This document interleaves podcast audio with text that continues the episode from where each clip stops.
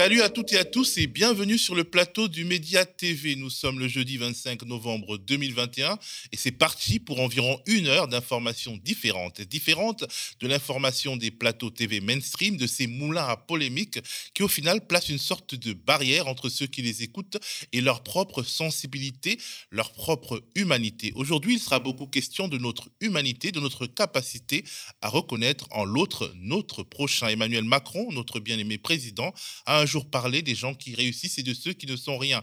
Et parmi les gens considérés comme ceux qui ne sont rien, on compte forcément les migrants, notamment les dizaines d'entre eux qui ont trouvé la mort dans le naufrage de leur embarcation hier dans la Manche à quelques kilomètres de Calais. Les migrants ne sont rien. Si l'on s'en tient à la vision du monde de la Startup Nation, ce sont des perdants partie de pays détruits par le grand jeu politique international ou par la mondialisation néolibérale. Mais en France aussi, les salariés de secteurs industriels comme les fonderies travaillant pour le secteur automobile sont eux aussi victimes de la même mondialisation et en particulier des délocalisations. Migrants maltraités, brutalisés, déshumanisés, salariés des entreprises démantelées avec la complicité des plus hauts responsables de l'État ou même citoyens vivant dans les départements outre-mer délaissés depuis de trop nombreuses années. Ils sont la France que Macron abandonne. Nous en parlerons aujourd'hui abondamment. Nous sommes le, le 25, le jeudi 25 novembre 2021. Il est 7h11. La contre-matinale du média, épisode 42. C'est parti.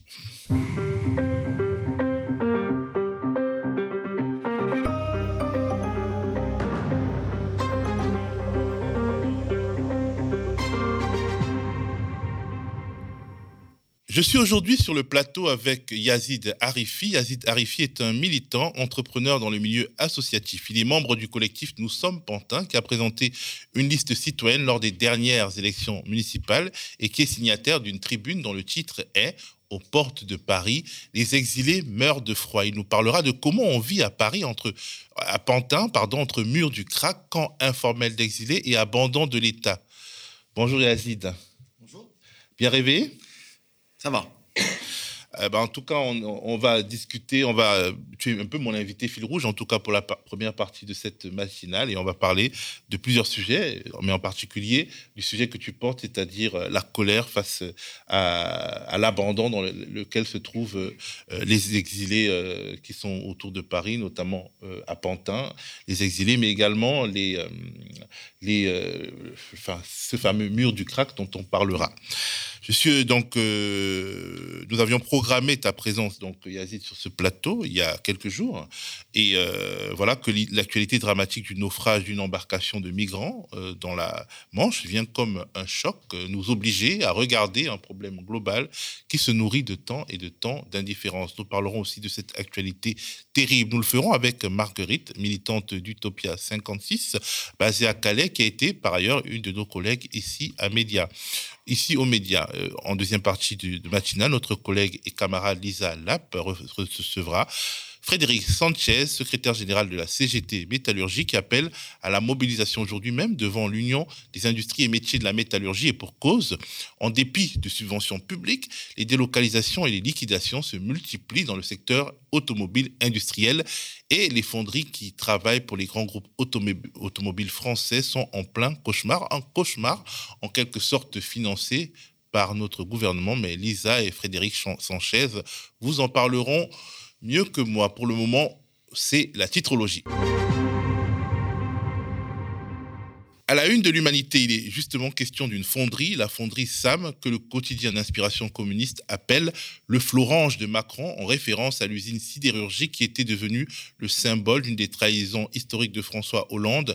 La fonderie SAM est un sous-traitant du groupe automobile Renault, un sous-traitant en difficulté que Renault a décidé de lâcher en refusant de soutenir un plan de reprise porté par un ancien dirigeant du site. Bien entendu, Lisa et son invité reviendront dessus en deuxième partie de matinale.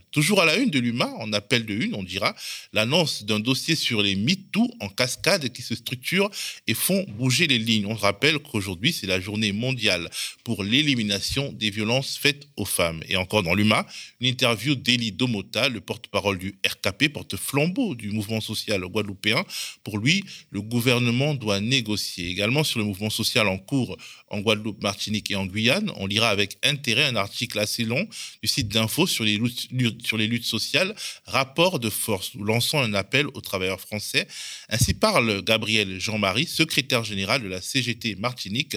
Le combat que nous menons, c'est celui que mènent de nombreux travailleurs sur leurs conditions de travail précaires ou le prix des carburants, affirme-t-il aussi en disant que peut-être sans le savoir, les Gilets jaunes de 2019 ont repris les revendications et les modes d'action comme l'occupation des ronds-points expérimentés aux Antilles. Dix ans plus tôt pour lui, les Gilets jaunes, c'était une déflagration mais en différé.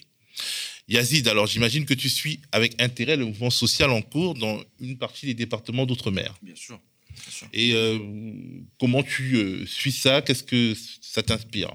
Bah, si tu veux, moi, ce que ça m'inspire, c'est, euh, bah, comme toujours, en fait, cette façon de gérer de manière extrêmement méprisante les populations qui vivent dans ce qu'il est convenu de considérer comme étant des ex-colonies. Et je suis toujours frappé par la persistance d'une gestion de ces populations et de leurs revendications, que je tiens à dire, dont je tiens à dire ici qu'elles sont légitimes, hein, euh, euh, sous un mode qui est euh, clairement d'inspiration coloniale, si tu veux. Cette façon de, d'affriter les forces de police et de les, mettre, de les mettre en place là-bas de manière beaucoup plus efficace que l'oxygène a été mis à disposition. Euh, laisse quand même entendre que la priorité, c'est euh, sur place de mater les, populations rebelles et de faire en sorte que le calme revienne vite, quoi, indépendamment de la satisfaction des, des besoins sociaux, sanitaires de la population sur place on a vraiment l'impression que ce continuum colonial, on n'arrive pas à changer de logiciel. En tout cas, on continue la titrologie Covid, stop ou encore le sujet est à la une du Monde et de Libération. La flambée du Covid bouscule les stratégies sanitaires, titre Le Monde. Hier, il y avait un conseil de défense sanitaire et la question de l'élargissement du rappel vaccinal, la troisième dose donc, intervient, constate Le Monde dans un climat de contestation croissante. Yazid, je reviens vers toi. Le fait même que les décisions sur le Covid se prennent dans un conseil de défense sanitaire, c'est-à-dire dans un endroit où règne le secret défense et non au Parlement ou même au sein du gouvernement, est de nature à créer la défiance euh, naturellement. C'est une originalité française. Je n'ai pas vu euh, d'autres pays mettre en place des dispositifs comme cela. Ça en dit un peu long hein, sur euh, le degré de maturité démocratique du pays.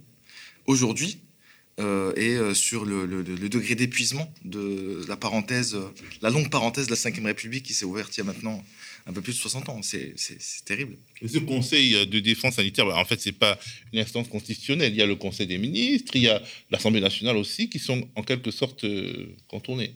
En fait, si tu veux, j'ai l'impression hein, qu'il y a une forme de prolifération d'institutions à légitimité présidentielle, liée au fait que le président, dans, ce, le dispositif constitutionnel, et surtout depuis la réforme qui a mis en place le quinquennat législatif et présidentiel, euh, le président est devenu la figure euh, qui s'impose sur tous les, à tous les niveaux, sur tous les plans, et euh, dont, on va, dont la légitimité va être en jeu à chaque fois qu'une décision va être prise. Quoi et aussi l'impunité, parce que le Conseil de défense sanitaire, en fait, bah, il est protégé par, par euh, en réalité le secret défense. Absolument. Bah, L'irresponsabilité, c'est une des grandes marques des régimes monarchiques. Il faut les connaître plutôt bien. Je sais qu'en général, euh, les responsabilités sont assez souvent peu portées par les gens qui euh, prennent les décisions. Donc la monarchie présidentielle, c'est une forme de monarchie aussi. Euh. Bref, on est loin de la modernité dont Emmanuel Macron se vantait euh, quand il faisait sa campagne en 2016-2017. Le Monde évoque aussi les pays qui avaient opté pour une stratégie zéro Covid avec traçage du virus, fermeture des frontières, etc. Des pays qui sont obligés d'y renoncer, d'accepter la cohabitation avec le virus, tant l'épidémie ne semble pas avoir de fin. Libération, euh, son côté, titre Covid, pourquoi ça re, re, repart? Le journal évoque un doublement de l'épidémie tous les 8 à 10 jours, des classes qui ferment à nouveau dans les écoles et les chiffres des décès et des hospitalisations qui montent en flèche. Pourquoi en est-on arrivé là, un niveau d'immunité qui n'est pas encore optimal, nous dit-on, malgré le fait que 80% de la population soit vaccinée avec un, vaccin qui a une efficacité de 80%, c'est l'analyse d'un épidémiologiste interrogé par l'IB. Il faut aussi voir que le variant Delta est plus contagieux. L'IB a divisé sa une en deux pour traiter deux sujets. Migrants, la manche plus meurtrière que jamais, écrit le journal.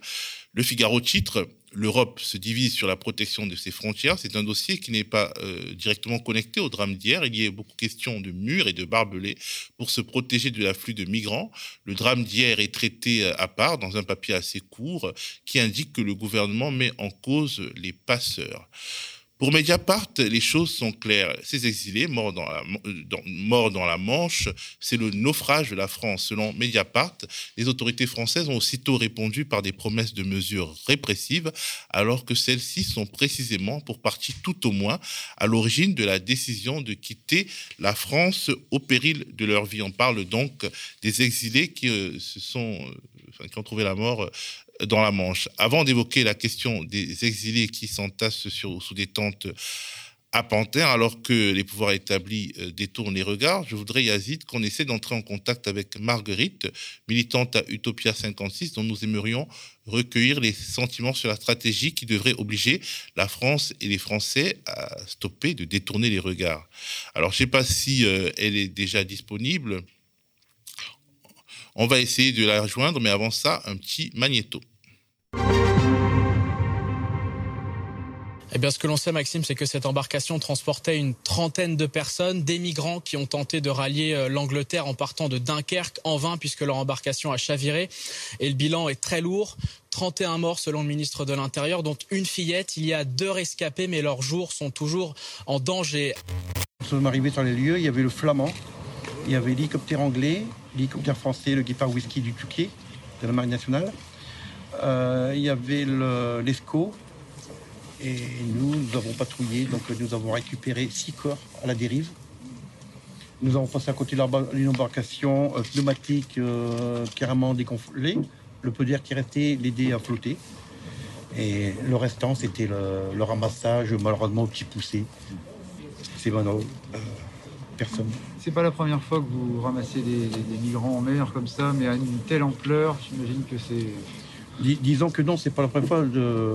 On sort pratiquement deux, trois fois par semaine, euh, surtout à la pointe du jour, parce que c'est là qu'ils sont repérés par les cargos ou le passage des cars ferries dans, dans la passe de, Calais. Et bien souvent, de plus en plus, ils sont surchargés. Donc, euh, ça veut dire qu'ils ont des embarcations de fortune tels que euh, de genre de, de Zodiac qui font à peu près 10 euh, mètres de long, mais malheureusement surchargés, ils sont 50 à bord.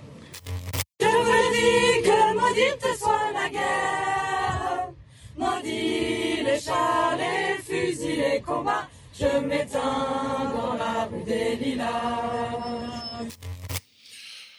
Donc, euh, on est de retour sur le plateau. bonjour Marguerite. Oui, bonjour, vous m'entendez? Oui, on t'entend. On voit aussi que tu es encore en train d'essayer de t'installer. Euh, est-ce que c'est bon pour toi? Euh, Oui, alors juste une. Alors. On va te laisser. vous m'entendez toujours ou pas? Oui, on t'entend. On voit que tu es euh, dans ta voiture. Donc, je le disais, que tu avais été une de nos collègues ici aux médias et que tu avais décidé d'aller euh, disons, travailler avec euh, Utopia 56 euh, à Calais, bah, dans les conditions qu'on imagine. Il faut du cran hein, pour le faire, quitter la région parisienne et puis aller dans, à Calais, au, cœur même de, du monstre, en fait, de cette réalité qu'on fait semblant de ne pas voir nous, mais qui est, qui est notre, qui c'est en France que ça se passe. On imagine que ça va pas très fort euh, pour vous tous qui euh, vous battez aux côtés de ces migrants au quotidien, de ces exilés. Mais la première question que je voudrais te poser, c'est qui sont les 27 morts que l'on déplore aujourd'hui, euh, d'où ils viennent, parce que le bilan a été ramené à 27, il est passé de 31 à 27. Qu'est-ce qu'on sait d'eux? Qui sont-ils? Eh ben, en fait, malheureusement, nous, on ne sait pas, on n'a aucune information sur l'identité des personnes qui sont décédées en mer hier. Euh, pour l'instant, c'est sous scellé pour le parquet de, sur le scellé du parquet de Lille, mais nous, on n'a aucune information euh, précise là-dessus. Donc, euh, on a entendu dire qu'il y avait des enfants quand même, au moins un enfant. Au moins un enfant et des femmes, ouais. Quel est l'état des... Oui, je t'écoute. On n'a pas d'informations, on ne sait même pas si les personnes venaient de Calais ou de Grande-Sainte, bon, sûrement les deux, et aucune information sur les nationalités. Et je suppose qu'il y a des angoisses parce que vous connaissez, euh, euh, en tant que travailleur de terrain, certains d'entre eux, et vous vous demandez bien euh, si ceux que vous connaissez font partie des, des personnes qui sont décédées. Bah, bien sûr, c'est toujours, toujours le cas dès qu'il y a un décès, dès qu'il y a un naufrage ou un accident. On a toujours peur que ce soit des personnes qu'on connaisse et en même temps, c'est un peu un peu euh, égoïste comme sentiment parce que euh, de toute manière, c'est forcément quelqu'un à qui on viendrait en aide et avec qui on est solidaire, qui est décédé. Donc, dans tous les cas, même si on le connaît pas, c'est c'est un, drame qui nous endeuille, tout, qui nous endeuille tous ici. Et, euh, et toutes les toutes les personnes solidaires avec les personnes exilées sur Calais et même, je suppose, plus loin plus loin que ça. Euh, hier, il y a eu un, naufrage d'une certaine ampleur, d'une ampleur certaine, avec 27 euh, décédés, mais euh, ce n'est pas le, premier naufrage. Il y en a souvent, avec peut-être un peu moins de personnes et, que, et, des naufrages dont on parle moins. En fait, toutes les nuits presque, ou du moins dès qu'il y, y, a des tentatives de passage, il y a des naufrages qui font pas forcément de mort, mais même la nuit dernière, on a été appelé par plusieurs plusieurs bateaux euh, qui étaient en difficulté, qui nous ont contactés, euh, nous Utopia 56, pour qu'on appelle les secours et qu'on leur vienne en aide. Donc on fait le lien avec euh, les sauveteurs en mer. Euh, encore cette nuit d'ailleurs, on a été on a été sur, appelé par des personnes qui avaient besoin d'aide en mer euh, et on a retransféré aux sauveteurs en mer. On en croise beaucoup de personnes rescapées de naufrage aussi, qui certes ne sont pas décédées, mais qui sont quand même traumatisées, souvent trempées et qui ont parfois besoin d'une prise en charge par les secours.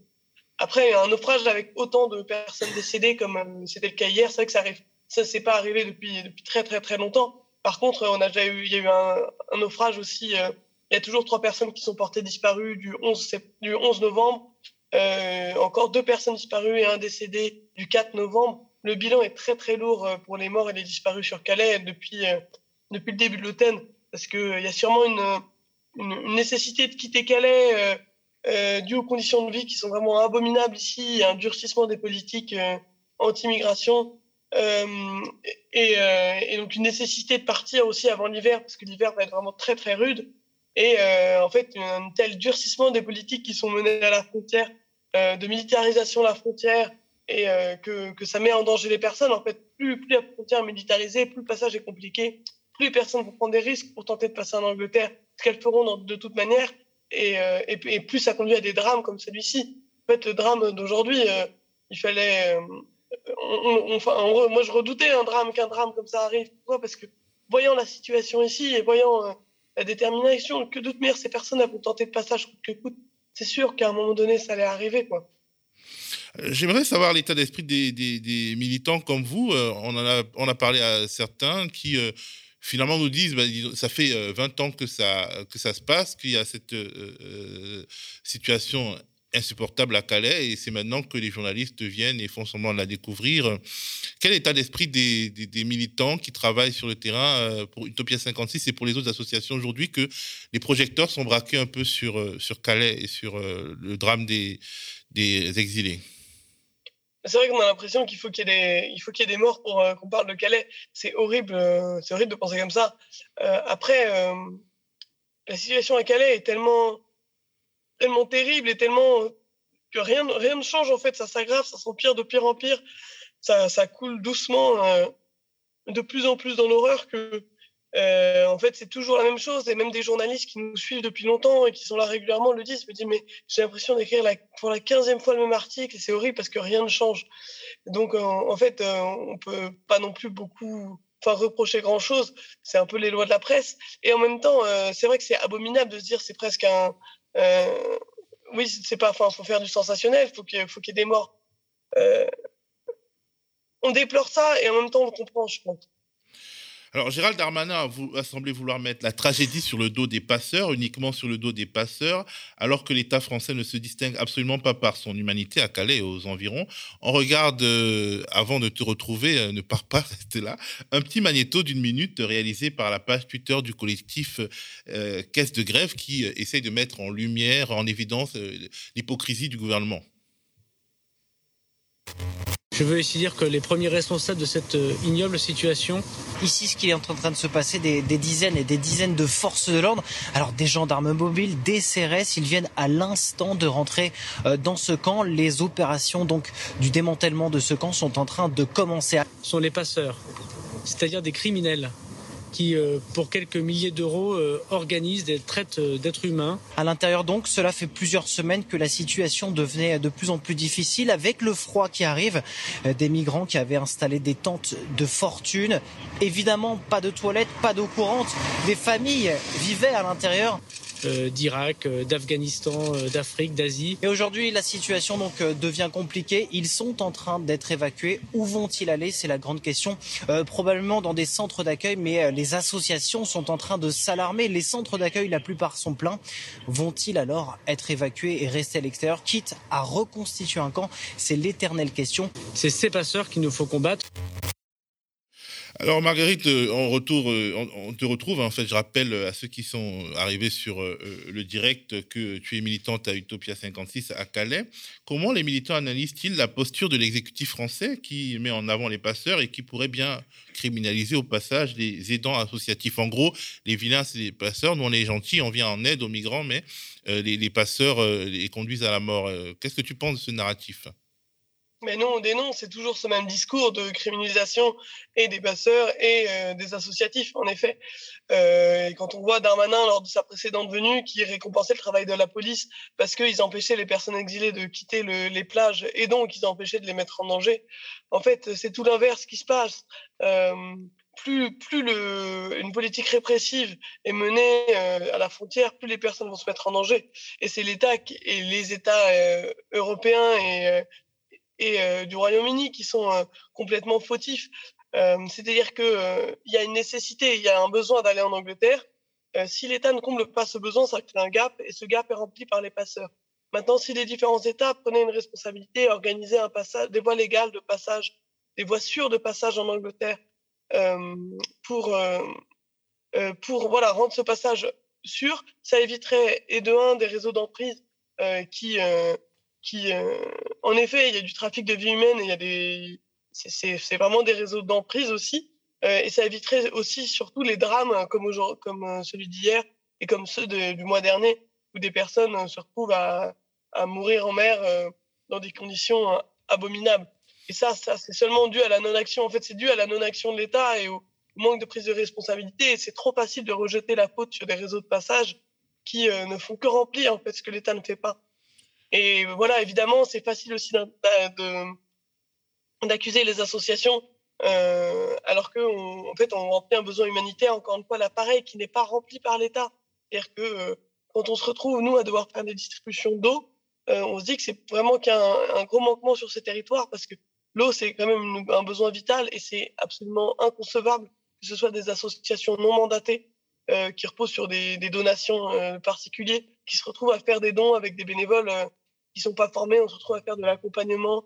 Euh, et voilà, et des choses très primaires, soit de l'accompagnement juridique euh, ou administratif qui sont compliqués, pour lesquels on n'est pas nécessairement qualifié, qu'on fait tant bien que mal, soit bah, en fait euh, subvenir aux, premiers besoins, c'est-à-dire faire des dons de nourriture, euh, d'eau, et, euh, et ce, qui est, ce qui est vraiment très, et promouvoir l'accès, enfin, permettre l'accès à l'hygiène, aux toilettes, parce qu'en fait l'État se retire de ces terrains de plus en plus et surtout l'accès est de plus en plus compliqué et il ne communique jamais auprès des personnes exilées, ce qui fait que bah, ici, trouver euh, pour une personne exilée, trouver de l'eau, trouver à manger, euh, accéder à une douche, accéder euh, aux toilettes, accéder à l'hébergement, c'est des choses qui sont vraiment très très compliquées et où nous, on est obligé parfois de se mettre en intermédiaire pour expliquer comment est-ce qu'on fait pour trouver, où est-ce qu'on trouve de l'eau, où est-ce qu'on trouve à manger ce qui est vraiment inconcevable. Et l'État sert même de l'accès à l'eau pour déplacer les personnes. C'est-à-dire que quand il veut la fermeture d'un lieu de vie, la première chose à faire, c'est de déplacer le, le, les distributions d'eau, puis après d'entraver les associations qui comblent ces distributions d'eau.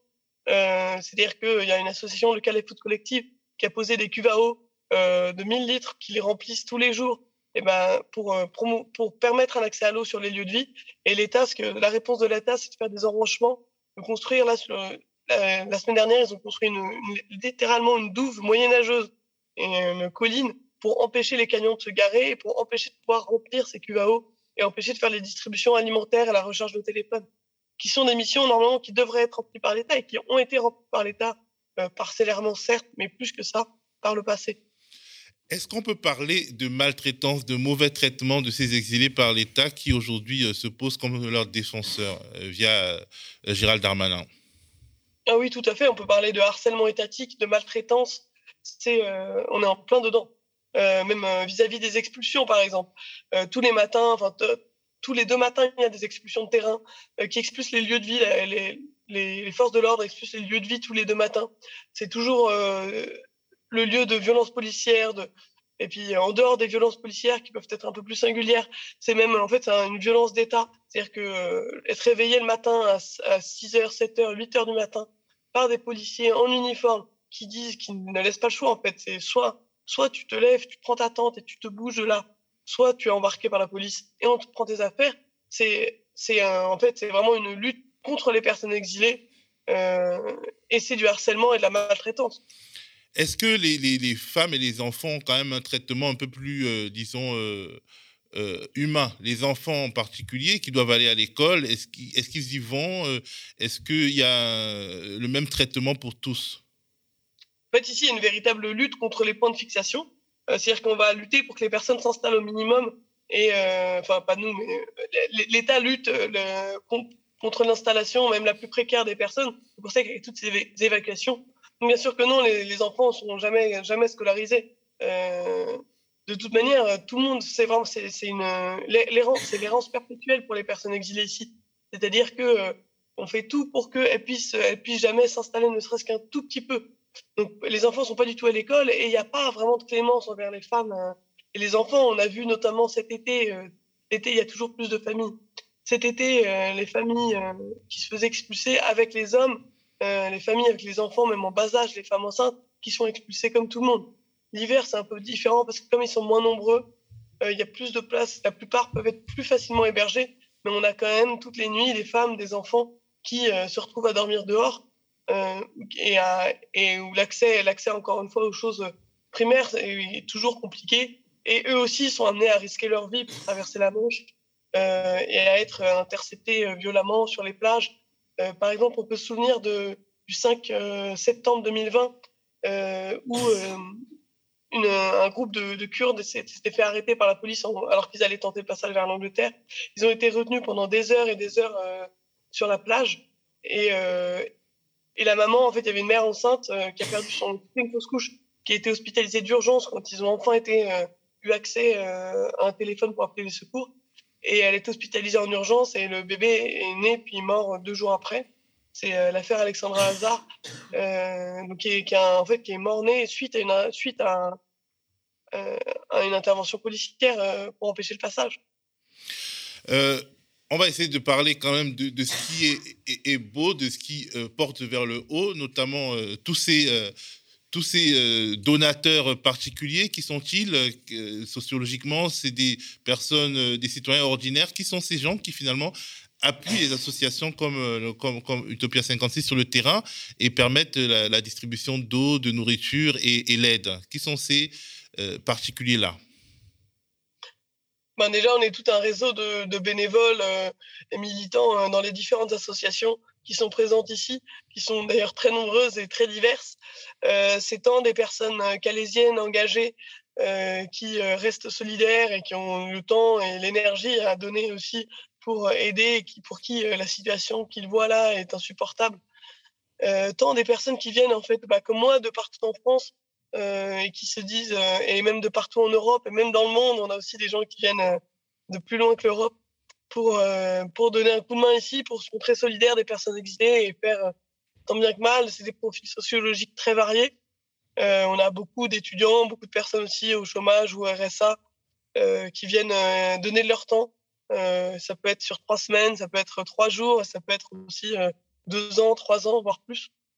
Après, sur les donateurs de fonds, je n'ai pas trop d'idées. Je, je, pensais des, voilà, des personnes comme, comme les sociaux du média qui, qui sont concernés par la cause et qui veulent euh, donner un coup de main pour, euh, pour, euh, pour se montrer solidaire avec les personnes exilées. bah, Utopia 56, on est présent certes à, à Calais, à Grande-Sainte, mais aussi à Lille, à Paris, à Tours. donc, se montrer solidaire des personnes exilées et précaires sur tout le territoire. Merci beaucoup, Marguerite. Courage à vous parce que, euh, en fait, bah, c'est pas terminé. Il y aura encore. Euh, euh, bah, vous, allez être obligé de, voir des choses difficiles hein, durant la journée qui commence. Courage à vous tous et nous sommes de tout cœur avec vous. Eh bien, merci. Courage à vous aussi.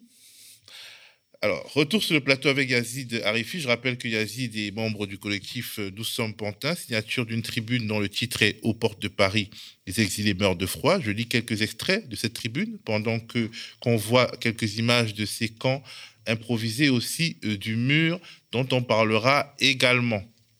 Je lis donc euh, la tribune, une partie. À l'entrée de la capitale, au port du Pré Saint-Gervais, de Pantin et de la Villette, un drame humain est en train de se produire dans l'indifférence institutionnelle la plus totale. En cette fin de mois de novembre, alors que les températures se rapprochent dangereusement du, zéro, des dizaines d'exilés venus d'Afghanistan, d'Irak, de Somalie, d'Érythrée ou de Côte d'Ivoire pour fuir la misère et la guerre s'entassent sous les ponts et survivent dans des conditions qui sont un affront à la dignité humaine des femmes, des hommes, euh, des enfants parfois très jeunes qui passent leur nuit dehors depuis de longues semaines sans que cela n'émeuve ni l'État, ni les communes, ni aucun autre acteur officiel. Ce sont des phrases fortes, Yazid. Je voudrais que tu nous racontes déjà ce qui se passe au port de Paris, notamment dans les villes de Pantin, du Pré-Saint-Gervais de la Villette, pour aller au-delà des images qu'on a regardées. Oui. Euh, ce qui se passe au port de, Paris, côté Est, c'est que depuis de longues semaines, voire de longs mois, on a des personnes qui euh, vivent et dorment dans des tentes, sous les ponts, aux portes, donc euh, au, niveau du, au niveau du périphérique, dans des conditions euh, de précarité, d'indigence, d'absence d'hygiène, d'absence d'accès aux éléments les plus nécessaires en fait à une vie normale, les plus totaux en fait. C'est-à-dire qu'il n'y a aucune forme d'assistance qu'il aurait apporté par les organismes institutionnels, que ce soit les collectivités locales, donc les mairies, les départements, la, région, l'État, évidemment. Et euh, la seule et unique interaction qui va y avoir, et ça rejoint ce que disait tout à l'heure Marguerite, la seule interaction qui va y avoir entre ces personnes et la France officielle, c'est les comptages policiers qui interviennent à intervalles réguliers, les, matins ou, ou pas d'ailleurs, ils passent compter les gens. D'ailleurs, ils, ne disent jamais pourquoi ils le font. Et euh, du coup, euh, les interventions pour les expulser, pour, faire place nette, qui, vont avoir lieu à intervalles réguliers, mais qui vont simplement en fait, les amener à se déplacer vers d'autres portes. Donc en fait, leur vie est une espèce de, course-poursuite infinie avec la police, euh, dans l'indifférence la plus générale.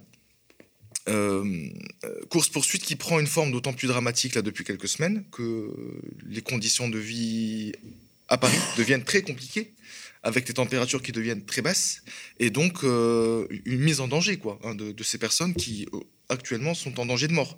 Parce que comme à Calais on a des enfants il y a des femmes enceintes pour certaines d'entre elles il y a des hommes aussi hein, qui, euh, qui, sont là qui, qui, survivent dans des conditions qui sont objectivement une honte. C'est ça que je veux dire aujourd'hui quoi. C'est que c'est vraiment la honte quoi. Ce qui se passe au port de Paris est honteux, honteux pour un pays qui se prétend être la cinquième ou sixième ou septième puissance mondiale, qui est doté de, moyens faramineux, surtout quand il s'agit de démanteler l'industrie, de, s'en prendre euh, euh, du coup aux migrants et à leur soutien un peu partout sur le territoire, qu'on puisse pas euh, consacrer un minimum de moyens à l'hébergement d'urgence de ces personnes, à la mise à l'abri des enfants et à la mise en place des conditions qui leur permettent de vivre avec un minimum de dignité, je trouve ça, mais c'est honteux, quoi. C'est honteux, vraiment. D'autant plus qu'on se trouve à Paris, un endroit où il y a beaucoup, beaucoup de, logements vides, en fait. Il y a plein de logements vides. On a affaire à des collectivités qui sont riches, surtout la ville de Paris, euh, la région, euh, le département et l'État. Enfin, tous ces gens-là ont des moyens, quoi. Ils ont des moyens logistiques, des moyens humains, des moyens financiers. Ils ont de quoi faire. Ça, on ne parle pas non plus de gens euh, extrêmement nombreux. On n'arrête pas de dire que la France est envahie. Pas du tout. On a affaire à quelques centaines, quelques milliers de personnes là, sur Paris et autour on, a, on aurait largement de quoi les mettre dans des conditions décentes. Environ, 10 millions de personnes en région parisienne pour euh, faire un, ratio. C'est ça, pour faire un ratio. Je veux dire, on n'est pas en train de parler de, de, de, populations qui sont en train de nous envahir. C'est vraiment une goutte d'eau. Donc, en fait, ce que ça indique, cette, cette affaire, c'est quoi? C'est que euh, l'État et, euh, et, et, et, les collectivités considèrent ces personnes-là comme des adversaires, des ennemis. Il n'y a pas d'autre explication. Et euh, ça explique également le fait que la seule réponse qui soit apportée à leur venue, ce soit une réponse policière. Il faut qu'on commence à s'étonner que dans ce pays, euh, le sujet migratoire soit un sujet exclusivement policier. On ne parle de migrants que euh, lorsqu'il s'agit de faire des interventions policières, lorsqu'il s'agit d'aller euh, éventuellement euh, compter les morts dans la Manche ou la Méditerranée, la Manche étant en train de devenir la nouvelle Méditerranée. Et à aucun moment, on envisage que la porte d'entrée sur ce sujet, elle puisse être sociale, elle puisse être sanitaire, elle puisse être écologique, mais elle peut être plein de choses, sauf la police, quoi. Et c'est ça que j'aimerais bien qu'on parle aujourd'hui, mais de manière plus générale entre nous, là, militants, mais aussi citoyens. Il faut qu'on cesse d'accepter que ces personnes-là soient traitées comme euh, des criminels en puissance. Parce que c'est ce qui se passe aujourd'hui, hein, dans les faits. Euh, euh, pe- pendant la préparation de cette émission, tu m'as dit que ces camps d'exilés et le mur du crack, qui est toujours situé euh, dans cette zone, c'est la même chose. Pourquoi tu dis que c'est la même chose? Bah, c'est ce que je te disais à l'instant, c'est-à-dire que euh, encore et toujours, les personnes originaires de pays étrangers, donc qui viennent ici dans le cadre d'un exil, hein, ça, il faut toujours le rappeler, ces personnes qui viennent là et qui se retrouvent au port, à, à la porte de la porte d'Aubervilliers, la porte d'Aubervilliers, la porte de la Chapelle, la porte de, de la Villette, sont des personnes qui quittent des pays qui sont euh, en, en- en- en- soit en plein effondrement, soit euh, dans lesquels la vie est devenue objectivement très compliquée. euh. Notamment à raison des politiques ultra-libérales qui sont menées Absolument, absolument. Les politiques ultralibérales, les interventions militaires. militaires, donc l'impérialisme américain, français, britannique, etc. etc. C'est ça qui, qui cause en dernier ressort hein, le, le déplacement de ces personnes. Et, et- et ces personnes-là, du coup, sont... Alors, elles sont victimes des, réseaux d'emprise, on le disait tout à l'heure. Elles sont aussi victimes, bien sûr, du trafic de drogue, du trafic de drogue, du crack. Et donc, les personnes qu'on a déplacées de Stalingrad pour euh, les installer à Porte de la Villette sont majoritairement des exilés euh, qui du coup euh, tombent dans ce, piège du crack et dont il est objectivement difficile de sortir quoi. Et c'est pareil, la réponse qui a été apportée, elle est policière, Alors, avec une grande fierté. Gérald Darmanin est venu expliquer que c'était super qu'on ait déplacé du coup les, victimes du crack du jardin d'Éole à Stalingrad à, à la porte de la Villette pour qu'elles soient un peu euh, moins visibles, disons, et qu'elles soient moins au contact des populations euh, qui habitent la capitale. C'est toujours la même chose, si tu veux. On a un problème qui est posé, qui est celui du traitement d'un sujet social, sanitaire, et on y répond avec des interventions policières.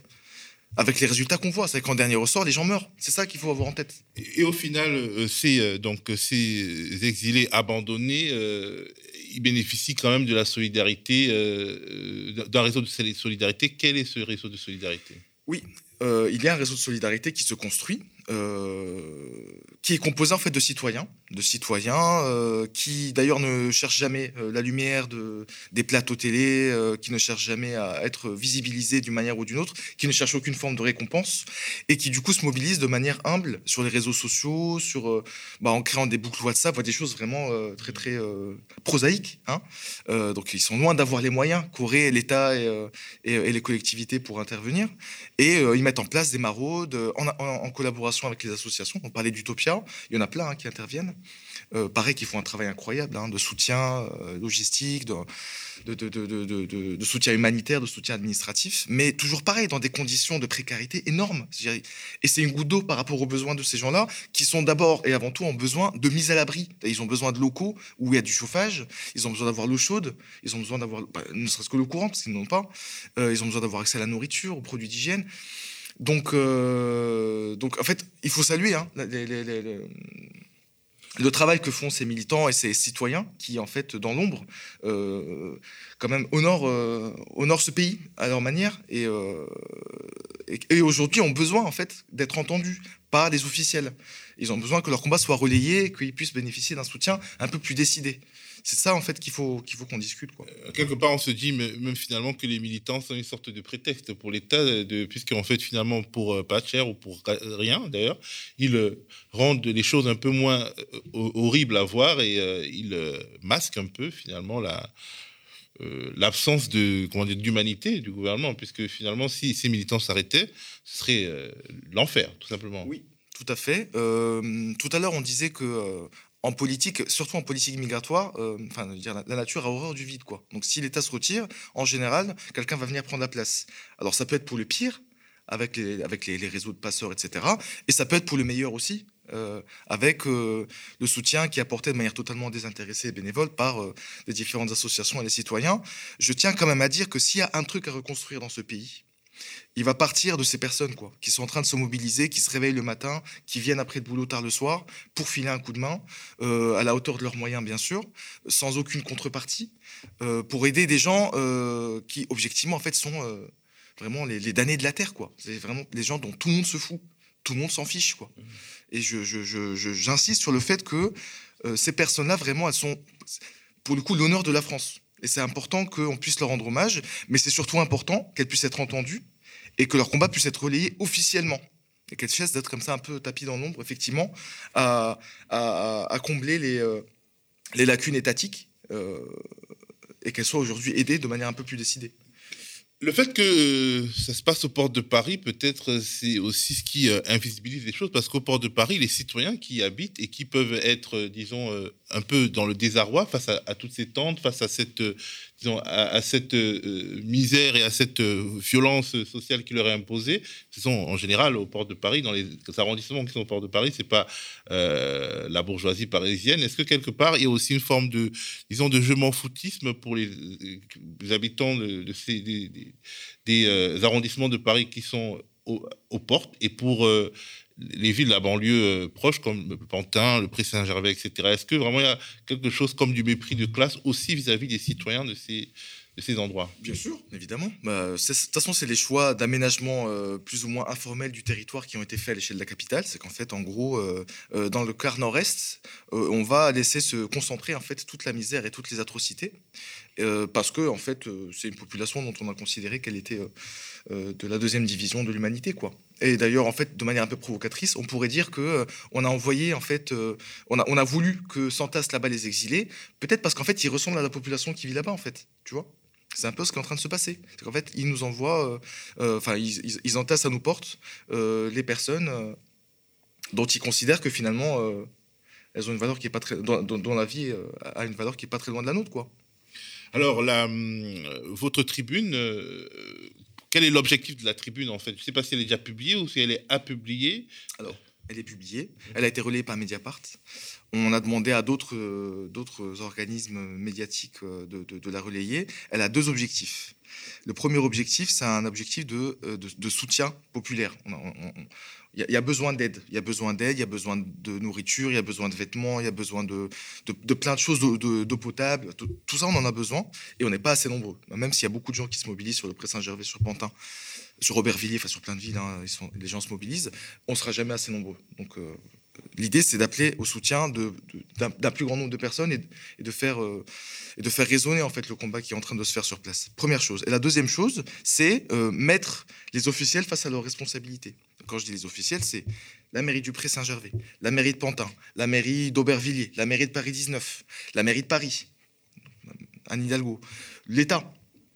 Toutes ces personnes-là aujourd'hui sont responsables de cette situation, en fait. Elles sont responsables de la mise en danger de dizaines et de dizaines de personnes qui vivent aux portes de Paris et euh, euh, qui, ne qui, bénéficient pas du minimum de soutien euh, qu'on pourrait attendre d'un pays euh, qui, en plus, n'arrête pas de se remplir la bouche de grandes valeurs, de la République, de liberté, d'égalité, de fraternité. Ça serait bien qu'en fait, ça prenne des formes concrètes, cette histoire.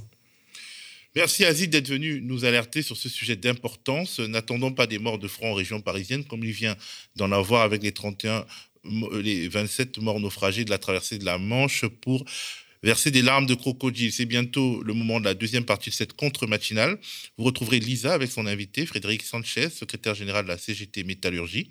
Ensemble, ils parleront des destructions d'emplois, euh, des délocalisations et des licenciements en pagaille dans un secteur, l'automobile, qui est porté à bout de bras par des subventions publiques.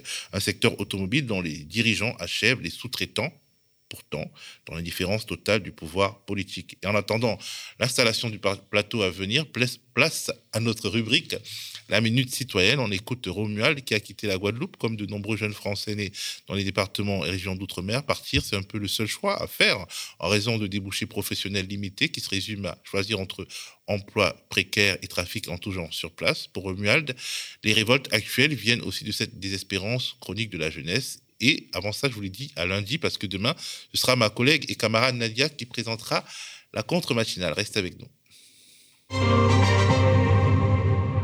Bonjour à tous, je m'appelle Romuald, je suis originaire de l'île de la Guadeloupe. Je vis en Hexagone depuis très longtemps. J'apporte un élément, en tout cas un témoignage concernant les conditions des jeunes. Euh, je suis parti en Hexagone parce que ma famille aspirait pour moi à une vie meilleure. Euh, pour moi, l'un des gros problèmes en Guadeloupe, c'est quand même l'absence de responsabilité de l'État de façon concrète. Peut-être qu'ils n'ont pas compris euh, ce qu'était la Guadeloupe, la Martinique, la Guyane. Euh, autour de nous, nous avons des îles caribéennes à forte valeur ajoutée qui se développent. je ne comprends toujours pas pourquoi les jeunes ne sont pas insérés localement dans des structures, dans des grands groupes qui, se, qui sont en Guadeloupe. Pourquoi cette domination coloniale toujours en 2021 Pourquoi euh, nous n'avons pas suffisamment de moyens pour permettre aux jeunes d'aller se former dans les îles de la Caraïbe? Euh, Pourquoi ils ne peuvent pas faire du business dans les autres îles de la, de la Caraïbe? Je crois qu'aujourd'hui, il y a un gros travail qui doit être fait. Euh, les artistes, notamment Amiralty, le font déjà euh, en éduquant, en informant les jeunes, notamment aussi l'animateur sur Canal 10, qui est euh, Chicanos, qui élève les jeunes, qui les soutient, qui les vraiment les, moralise, les, les fait réfléchir sur leurs conditions. Euh, je crois qu'il y a des acteurs locaux qui s'en chargent, mais l'État doit jouer un rôle essentiel par rapport à ça. Je crois qu'aujourd'hui, les jeunes en Guadeloupe et jeunes en général ont besoin d'équité au-delà de l'égalité. L'équité, pourquoi? Dans l'éducation, développer l'éducation tournée autour de la Caraïbe avant de penser hexagone, leur permettre de s'éveiller, se cultiver et se projeter dans leur environnement proche euh, et surtout, euh, je dirais, ne pas les permettre uniquement se projeter sur le tourisme, élever un peu plus les consciences sur d'autres métiers, notamment l'agriculture et euh, le numérique notamment, peu importe les métiers, mais ne pas mettre le focus uniquement sur le tourisme.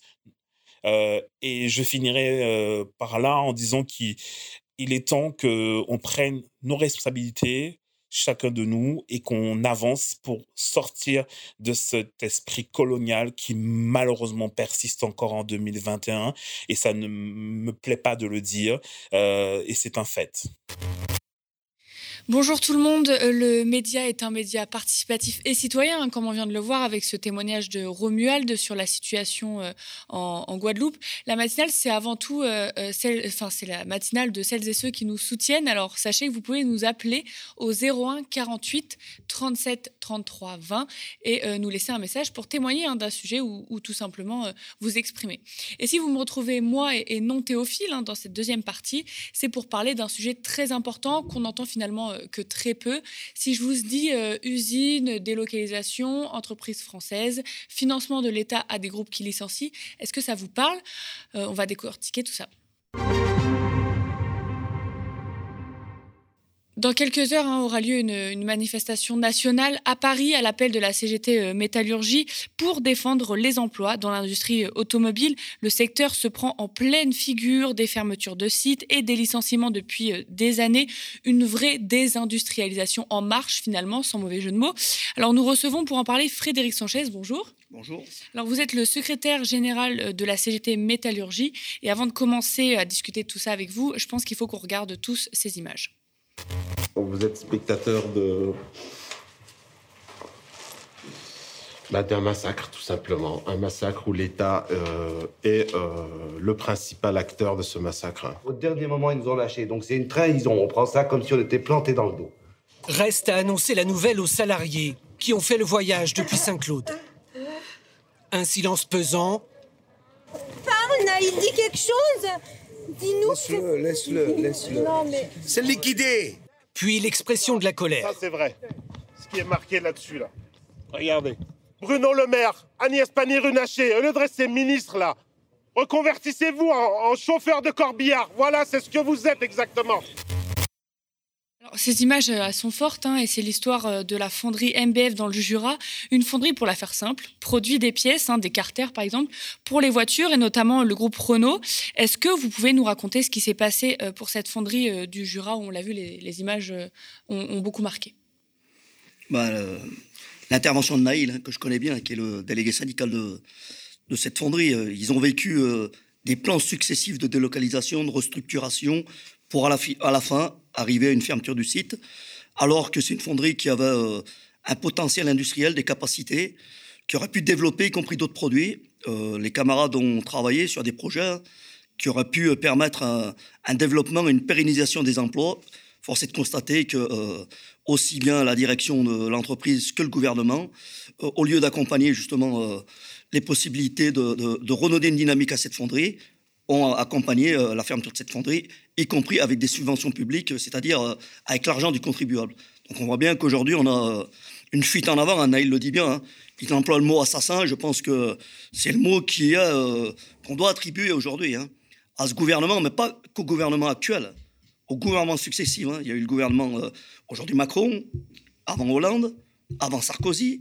Et on peut dire que depuis maintenant plus de 30 ans, on a un pays qui se euh, euh, désindustrialise, alors qu'à longueur de journée, on a des ministres qui passent sur les plateaux qui nous disent il faut relocaliser les productions, il faut redonner une dynamique industrielle à la France. Et nous, ce qu'on se constate sur le terrain au quotidien, c'est des fermetures de sites, des restructurations, des pertes de savoir-faire, des pertes de compétences. Et euh, force est de constater que c'est pas l'activité qui, euh, qui est supprimée, étant donné que les activités qui ont été fermées dans le Jura seront faites dans d'autres pays, ce qu'on appelle euh, vulgairement les pays à bas coût, low cost.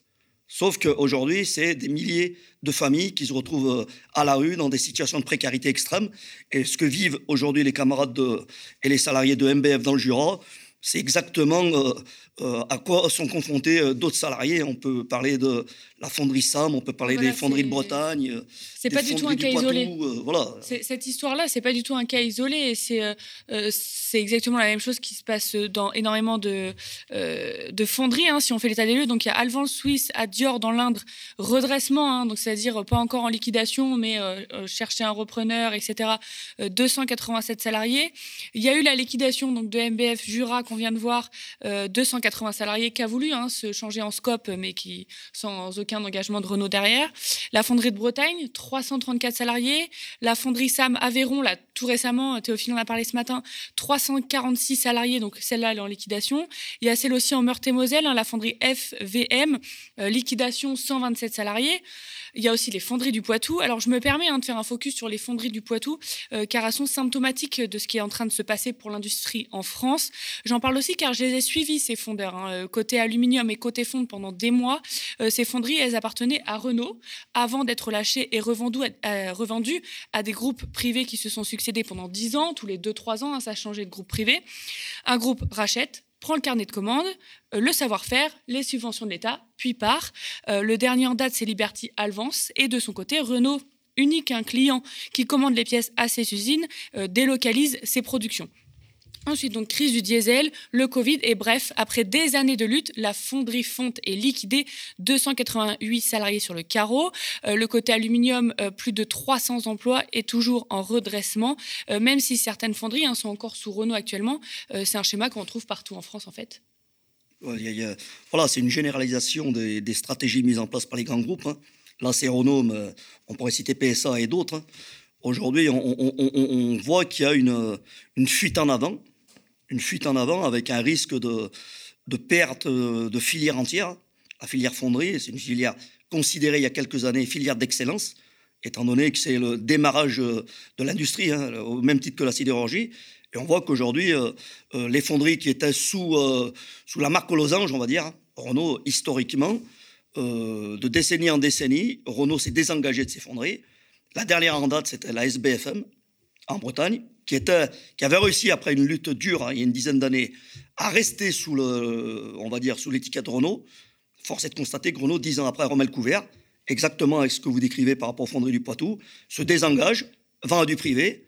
Le privé, euh, bien évidemment, euh, le seul objectif, c'est euh, la financiarisation à outrance. Et on voit bien qu'aujourd'hui, on n'est pas sur une industrie qui répond aux besoins des populations, mais une industrie qui répond aux besoins financiers. Et c'est exactement euh, euh, le schéma qui est en train de se dessiner par rapport aux fonderies. On a encore euh, de l'espoir, hein, étant donné qu'il y a des luttes importantes qui se développent sur les territoires. Bon, force est de constater que Renault, avec la complicité, et je pèse mes mots quand je dis complicité, du gouvernement et du ministère de l'économie, aujourd'hui accompagne cette casse industrielle avec des conséquences, vous avez dit, hein. vous avez décrit 200 d'un côté, 600 de l'autre. Quand on additionne, c'est à peu près 2000 emplois au niveau des fonderies qui pourraient être amenés à disparaître. 2000 2000 emplois dans l'industrie, c'est euh, trois emplois induits à, à chaque emploi supprimé. Donc si on fait l'addition, c'est peut-être 6000 emplois qui risquent de disparaître. Donc on voit bien qu'aujourd'hui, euh, euh, on a un discours de façade, en plus euh, à quelques encablures d'échéances électorales présidentielles, législatives, et il y a la réalité du terrain. Et la réalité du terrain, c'est ce qu'a décrit Naïl dans son intervention, ce qu'ont décrit d'autres camarades euh, lorsqu'ils sont intervenus par rapport à ces situations. Il y a la réalité, euh, la réalité, nous, ce qu'on vit au quotidien, c'est la poursuite de la désindustri- désindustrialisation de la France avec euh, des pans entiers euh, des fonderies, la sidérurgie, la filière automobile dans sa, globalité qui est euh, fortement menacée. Donc on, on voit bien, il y a le discours de façade et réellement ce qui se pratique au quotidien dans les entreprises. Puis 300, 600 emplois, on ne se rend pas compte, mais dans des territoires ruraux, là où souvent sont les fonderies, euh, c'est énorme comme impact, euh, comme impact social. Mais vous parlez de l'État et de la responsabilité hein, du, des ministères. On se regarde d'ailleurs Agnès Pannier-Runacher, un ministre délégué auprès du ministre de l'économie, des finances et de la relance, donc chargé de l'industrie, quand la fonderie euh, du Poitou-Font a été rachetée par Liberty il y a deux ans. De manière générale, nous, nous déployons un plan pour accompagner les entreprises du diesel et, faire, euh, et, et- et leur donner les moyens pour diversifier leur production. Là, On, voit la ministre euh, promettre de belles choses, pourtant deux ans après, c'est la liquidation. Euh, Qu'est-ce qui se passe? Comment on peut en arriver là en fait? Quand on met une ministre qui ne sait pas ce qu'est l'industrie, on peut avoir que des réponses comme celle qui vient d'être donnée. Euh, on, fait un effort pour tout ce qui est, euh, euh, pour tout ce qui est moteur diesel sous-adjacent, c'est-à-dire on essaye d'accompagner la fin des moteurs thermiques. C'est ça un peu ce que, dit la, ministre, hein, que j'ai eu l'occasion de, côtoyer, étant donné qu'on a eu des échanges au ministère avec euh, Runafier, avec Bruno Le Maire et d'autres. Et on voit bien qu'aujourd'hui, dans, leur logique, ils sont sur une logique de dire, dans 10 ans, n'y a plus un moteur thermique sur le territoire national. On passe tout à l'électrique. Et ça nous ramène à une autre euh, question qui est, euh, je ne sais pas si ça viendra dans, euh, dans les points que vous avez mis par rapport à cette interview, mais si on fait le lien avec la disparition du moteur thermique, l'arrivée en 2030 de tout à l'électrique, ça voudrait dire qu'il faudrait construire pour alimenter ces moteurs électriques entre 4 à 5 centrales nucléaires supplémentaires. Donc on a un discours euh, d'un côté où on nous dit il faut euh, limiter euh, l'énergie nucléaire et d'un autre côté on nous dit il faut développer au maximum le, le moteur électrique. C'est une foutaise. C'est une foutaise et on voit bien qu'aujourd'hui ce qui va disparaître en termes d'activité industrielle autour des moteurs thermiques ne sera pas remplacé par des emplois autour du moteur diesel, étant donné que ce n'est pas du tout les mêmes modes de fabrication. Et donc on voit bien qu'aujourd'hui, on a un gouvernement qui a aucune stratégie industrielle, aucune, aucune. Aujourd'hui, ils accompagnent la casse, alors qu'il y a des pays à côté, sans dire que c'est des modèles. hein. Qu'on voit, ce qui se pratique en Allemagne, par exemple, je dis l'Allemagne parce que on sent qu'il y a quand même euh, un gouvernement, même si euh, on peut être euh, en opposition sur certaines stratégies qui ont été mises en place en Allemagne, mais force est de constater qu'aujourd'hui, l'industrie allemande continue à se développer, alors que l'industrie en France continue à, dégringoler à vitesse en plus accélérée dans la période. Puis euh, à noter et à rappeler aussi hein, que, par exemple, l'État est actionnaire de Renault. Vous l'avez, euh, vous avez pointé hein, la responsabilité de l'État. On sent aussi cette colère contre l'État en disant bon, euh, à l'époque, euh, bah, je reviens avec les fondeurs du Poitou, mais quand on était embauché chez Renault, euh, ça y est, c'était le boulevard, c'était le CDI pendant 30 ans. On est, on est une entreprise de l'État, on est sous Renault. Est-ce que, enfin, des années après, vous vous sentez un peu, enfin, ouais, complètement trahi par l'État? On parle des, enfin, entre les subventions, le fait que l'État est actionnaire, le CICE, ce genre de choses. Renault, c'est des dizaines de millions d'euros. Quand je parle de dizaines de millions d'euros, on a, peut-être peut-être plus d'un milliard qui a été donné depuis plus de 20 ans au groupe Renault. Justement pour, euh, soi-disant, maintenir, développer l'emploi, les capacités industrielles, euh, travailler sur euh, l'ingénierie, sur les nouvelles modes de fabrication. Force est de constater qu'aujourd'hui, Renault, dans sa stratégie qu'il applique dans ses, y compris usi- usines de production, on voit qu'il y a de plus en plus des emplois précaires qui se développent. Aujourd'hui, par exemple, sur une chaîne Renault, où à l'époque, on avait euh, 20 à 30 salariés en CDI, la même chaîne 20 ans après, c'est 20 à 30 salariés intérimaires, avec ce qu'on sait, euh, le traitement qui est réservé euh, à l'intérim euh, en termes de salaire, conditions de travail, etc. etc. Donc, au lieu de pérenniser les emplois et de, développer justement ce que nous, on porte au niveau de la CGT, un CDI, y compris reconductible si on change d'entreprise, aujourd'hui, on voit que c'est l'inverse qui se produit, avec une accélération inquiétante de- de- des emplois précaires, intérimaires, mais pas que. Des emplois de- d'une semaine, des emplois de deux jours. C'est ça la réalité de ce qui se pratique aujourd'hui dans les boîtes de la métallurgie. Hmm. Mais il y a quelques semaines, hein, notre président de la République prononçait les mots réindustrialisation, hein, vous l'avez bien dit, euh, euh, avec le plan, par exemple le plan 2030. hein. il, il parlait déjà hein, de l'automobile l'année dernière, euh, on va l'écouter. Et l'après dans l'industrie automobile, c'est le monde de la motorisation électrique. l'après dans l'industrie automobile, ce sont les véhicules autonomes. Et c'est bien cette avant-garde que notre pays doit incarner. Mais l'après se prépare dès maintenant dans la consolidation de notre tissu industriel. Et nous ne saurions embrasser les défis de demain si nous laissons des entreprises, petites ou grandes, des constructeurs comme leurs sous-traitants, tomber dans la période difficile que nous sommes en train de vivre et que nous allons vivre durant les prochains mois.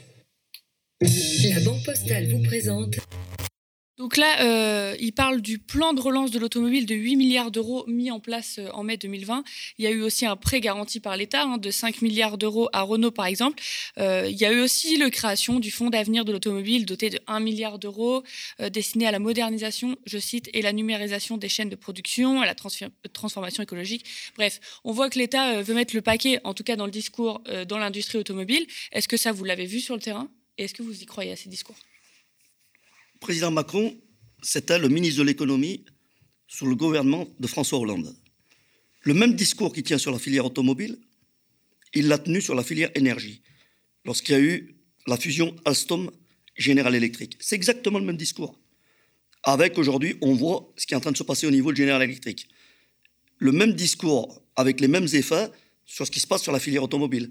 Donc, euh, on a un, président de la République qui dit être soucieux euh, d'un maintien et d'un développement de l'industrie sur le territoire national, notamment sur la filière automobile, considérée comme filière d'excellence, étant donné que ça reste encore euh, en nombre de salariés, la filière automobile, la filière qui emploie le plus de salariés, que ce soit chez les constructeurs, sous-traitants, équipementiers, etc. etc. Mais les milliards qui ont été distribués, les millions, voire les milliards qui ont été distribués par l'État, uniquement pour le groupe Renault, parce qu'à côté, il y a le groupe PSA et d'autres, hein, n'ont pas servi à développer euh, euh, euh, des nouveaux savoir-faire, des nouvelles technologies, à asseoir l'assise industrielle de l'industrie que nous, on considère comme lourde, hein, la sidérurgie, les etc. Ça a servi surtout à accompagner les délocalisations, les restructurations et, in fine, les fermetures d'entreprises. Donc on voit bien, entre le discours que tient Emmanuel Macron, un, dis- un- un discours électoraliste, on va dire, hein, et la réalité de ce qu'il met en application sur le terrain par le biais de ses ministres, on voit qu'il y a le discours, et une fois que je l'ai dit déjà, et la façade, et la réalité de ce qu'on vit au quotidien. Vous n'avez pas vu la couleur de l'argent, quoi? Pas du tout. Si, on l'a vu. On l'a vu. Elle a accompagné, d'ailleurs, d'ailleurs, le ministre de l'économie, Bruno Le Maire, lorsqu'il y a eu la réunion à Bercy, où on avait fait un rassemblement à l'époque, la CGT, Bruno Le Maire dit on met 30 millions de plus au pot, les termes employés par le ministre, hein, pour accompagner la restructuration et la délocalisation. C'est-à-dire, on met 30 millions pour que les salariés qui vont perdre leur emploi puissent partir avec un chèque, un chèque que eux considèrent comme honorable. Donc, euh, pour eux, ils ont fait le boulot. Ils ont mis l'argent, ils ont accompagné, sauf qu'ils n'ont pas accompagné pour maintenir les activités, mais pour euh, casser et, la- et, et, euh, in fine, euh, les fermetures que vous avez citées. Hein. Fonderie du Poitou, la SAM dans l'Aveyron, on ne sait pas à quelle sauce elle va être mangée, mais on, a, on commence à avoir les- une idée assez claire de la finalité de cette fonderie. Donc on voit bien que, oui, de- des millions, il y en a eu de mis sur la table depuis des décennies, sauf qu'aujourd'hui, euh, le constat, et personne ne peut s'y opposer, même le gouvernement, c'est qu'en termes d'emploi industriel, on a perdu une capacité industrielle sur certaines filières importantes de 20, 30, voire 50%. Donc pour retrouver euh, cette capacité industrielle au moment où l'industrie va repartir, parce qu'à un moment ou à un autre, il va y avoir un redémarrage de l'industrie, on aura perdu les savoir-faire, les compétences, et une fois qu'on les a perdus, en règle générale, on a du mal à les récupérer.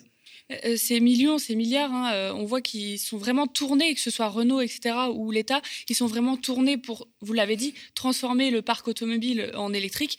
Euh, Est-ce que ça, c'est une solution qui est viable euh, à long terme? Parce que l'électrique, dans 10, 15 ans, même dans 5 ans, en fait, va poser d'autres questions euh, industrielles. Donc, est-ce que c'est vraiment la solution magique pour sauver l'industrie euh, automobile en France? Moi, j'ai- je voulais dire hein, au préalable, euh, si on veut passer tout le, parc auto, notamment particulier, après le poids lourd, tout ça, c'est un, autre, euh, c'est un autre sujet, mais le parc automobile particulier en électrique, horizon 2025-2030, c'est un peu les objectifs que se sont fixés euh, les gouvernements successifs, il faut construire entre 4 et 5 centrales nucléaires. Ça, c'est la première question. Deuxième question, aujourd'hui, on est dans l'incapacité de retraiter ces batteries. Donc, on va les envoyer encore dans des pays qui sont dans des situations de, d'extrême pauvreté, voire euh, d'esclavage euh, dans certains endroits. Euh, je ne vais pas vous citer les mines qui se développent dans certains pays. Et troisièmement, il y a la question environnementale. On ne peut pas à longueur de journée nous dire qu'il faut créer les conditions pour répondre aux enjeux environnementaux, étant donné que la planète devient de plus en plus menacée, et considérer que le moteur électrique va répondre à cette préoccupation. Au contraire, il va l'aggraver et l'accélérer. Il y, a eu des, tests qui ont été faits par les ingénieurs chez Renault qui font la démonstration qu'un moteur diesel aujourd'hui est moins polluant qu'un moteur électrique. Ça, il y a des études qui ont été faites. Donc nous dire qu'aujourd'hui, passer tout à l'électrique, c'est une réponse, y compris aux enjeux écologiques, c'est de la foutaise là aussi. Donc on- on- nous, on considère qu'il faut maintenir les moteurs thermiques. Pourquoi pas passer à, un développement du moteur hybride, comme l'ont fait d'ailleurs d'autres constructeurs, pour pas les citer Toyota, avec les résultats, y compris en termes de vente. On voit aujourd'hui où Toyota se positionne.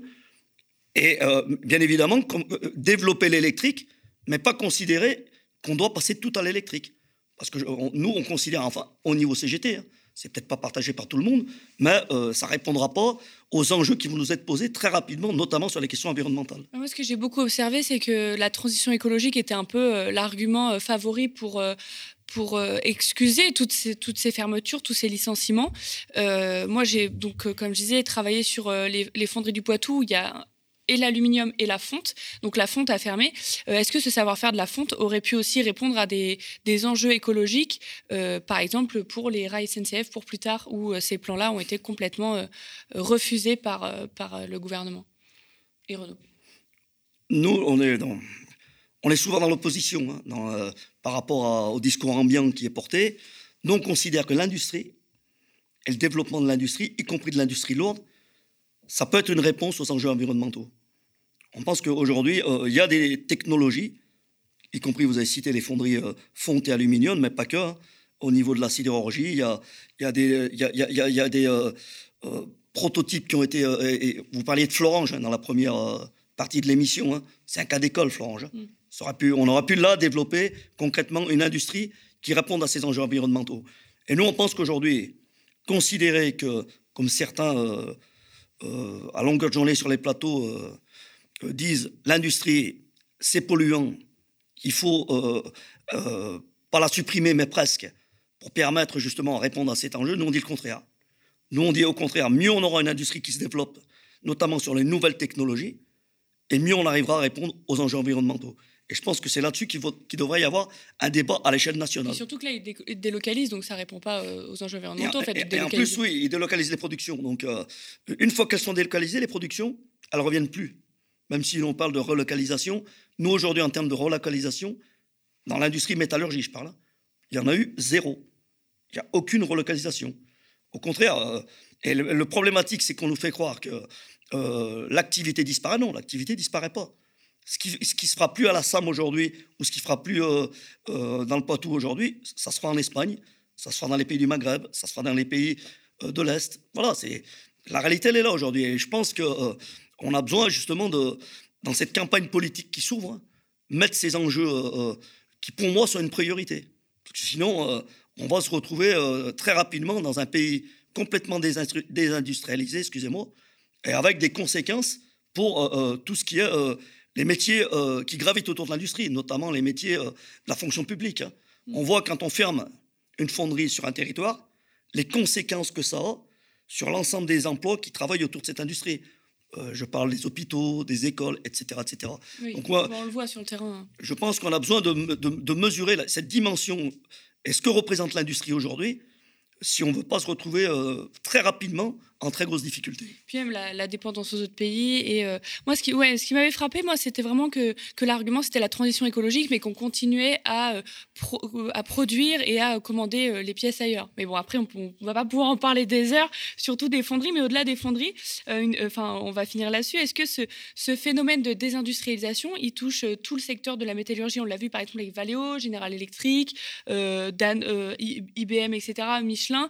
Est-ce que voilà, ça touche que les fonderies ou c'est surtout le secteur de la métallurgie vous voyez cette crise-là, hein, clairement Aujourd'hui, on a euh, un nombre de filières assez importantes qui sont, euh, on va pas dire menacées de disparition, mais qui sont menacées d'un affaiblissement à, court et moyen terme. Il y a les fonderies, avec ce qu'on est en train de vivre aujourd'hui en direct. Il y a la question de la sidérurgie, hein, qui, qui, continue hein, à être euh, fortement dégradée, avec un, donneur d'ordre qui s'appelle Arcelor, qui est un peu le monopole aujourd'hui sur le territoire national au niveau de la sidérurgie. Et on voit que euh, sur la sidérurgie, il y a des inquiétudes sur certains sites. On n'est pas en train de dire que euh, ces sites-là vont fermer, mais sur le site de Fosse-sur-Mer, par exemple, on a des inquiétudes sur la pérennisation de ce site, sur la filière aéronautique, alors que les carnets de commandes chez Airbus sont remplis jusqu'en 2030. Sur la sous-traitance aéronautique, on a des plans de restructuration conséquents.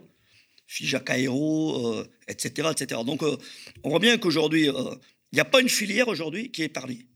Donc, on voit bien qu'il y, a, une, accélération au niveau de, tout ce qu'on peut considérer comme euh, le périmètre industriel, hein, au-delà de la métallurgie, hein, parce qu'il y a tout ce qui gravite autour de mine-énergie, etc., etc. Et on voit qu'aujourd'hui, si on additionne métallurgie et les autres secteurs d'activité en termes de pertes industrielles, on se retrouve avec quelques milliers, voire millions d'emplois qui, qui risqueraient d'être supprimés à moyen et long terme.